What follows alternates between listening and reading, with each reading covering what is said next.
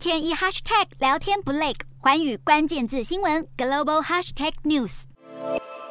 中国经济下滑，出现通膨压力，增长速度骤降的现象。不仅仅如此，地方银行屡屡暴雷，金融呆账加剧社会不稳的风险。不过，虽然中国经济面临严峻形势，中国政府仍对外大撒币进行凯子外交。近期，中国在 G20 财长及央行行长会议中表示，将向世界银行捐款五千万美元来对抗疫情，以及声称要对宣告国家破产的斯里兰卡提供四十亿美元的金援。背后的动机为何？值得观察。今天的国际新闻评论要来谈谈中国经济形势。低迷，政府财政收入不容乐观。但如此大方捐款是打肿脸充胖子，还是别有所图呢？今年四月，河南省村镇银行爆发金融弊案，近四十万存户无法提款，金额约四百亿元人民币，民众对存款安全性的信心大受打击。外界认为，这恐怕只是中国地方金融问题的冰山一角。除此之外，中国大型银行也出现问题。中国对外展开“一带一路”倡议，然而随着全球经济衰退，多数弱势国家无法偿还债务，成了不良贷款。中国不但可能要注销贷款，更会冲击政府财政收入。中国金融体系有崩坏的可能。据报道，中国有二十二个城市发生了三十二个房地产项目出现烂尾或房价大跌的状况，房地产危机正揭开序幕，市场消费又不断疲软，就业问题浮上台面。有专家认为，中国经济恐怕会出现泡沫化的危机。只是中共内部面对国内经济失调的现象，各势力却是各有各的盘算。掌权的习近平不但不为所动，依旧对内强力风控，对外撒币捐款，这可能会让中国未来社会经济形势陷入更大的动荡。不久前，接受中国“一带一路”倡议挹注的斯里兰卡爆发独立以来最大的经济危机，不但对外宣布国家破产，总统及其家人也趁机逃往国外，抛弃人民出走。其实，中国近年来战略重心已转向。东南亚与非洲，对南亚国家的关注已早已不如以前。不过，面对斯国的经济崩解，中国原本不闻不问、雨天收伞，现在却态度大转弯，突然改口将提供四十亿美元金援，这和地缘政治利益的盘算有关。事实上，中国对斯里兰卡的态度会转变，主要原因就是印度对斯国提供经济援助，这让中国不得不采取相应对策，理由无非是担心斯国可能转向靠拢印度，自此被。赶出南亚地区，相对的，印度的大力出钱出力，也是着眼于地缘政治的利益平衡。除了巩固自己在区域影响力，更是要借此机会将中国势力赶出后花园。可见得，中国的法夹湾是基于南亚地区影响力可能被削弱的担忧。不止如此，中国在今年集团体财长与央行行长会议中，对外宣告将对世界银行捐款五千万美元，理由是要协助疫情大流行的防范。有趣的是，同样的场合，美国关注的焦点却大相径庭。美方特别提及，希望集团体在全国能减免经济困境国家的债务。显然，美国似有打脸中国的意味，认为中国造成多数弱势国家深陷债务风险，如今又以捐款方式来大撒币，根本是别有所图，居心叵测。值得留意的是，以当前中国的经济状况，真的有能力对外打肿脸充胖子吗？恐怕还有待观察。今年中国第二季的经济成长率仅有百分之零点四，远低于。第一季的百分之四点八，整体上半年的增长速度也只有百分之二点五。此外，政府的财政收支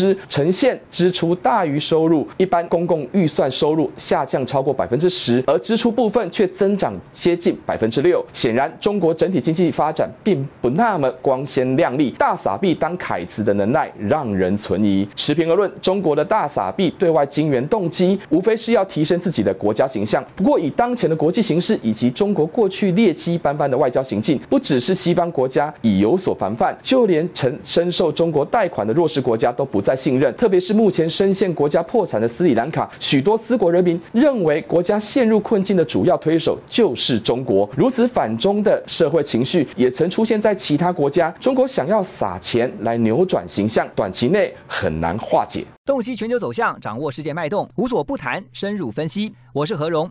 环宇全世界全新升级二点零版，锁定每周三、周六晚间九点，环宇新闻 MOD 五零一中加八五凯播二二二以及 YouTube 频道同步首播，晚间十点完整版就在环宇全世界 YouTube 频道。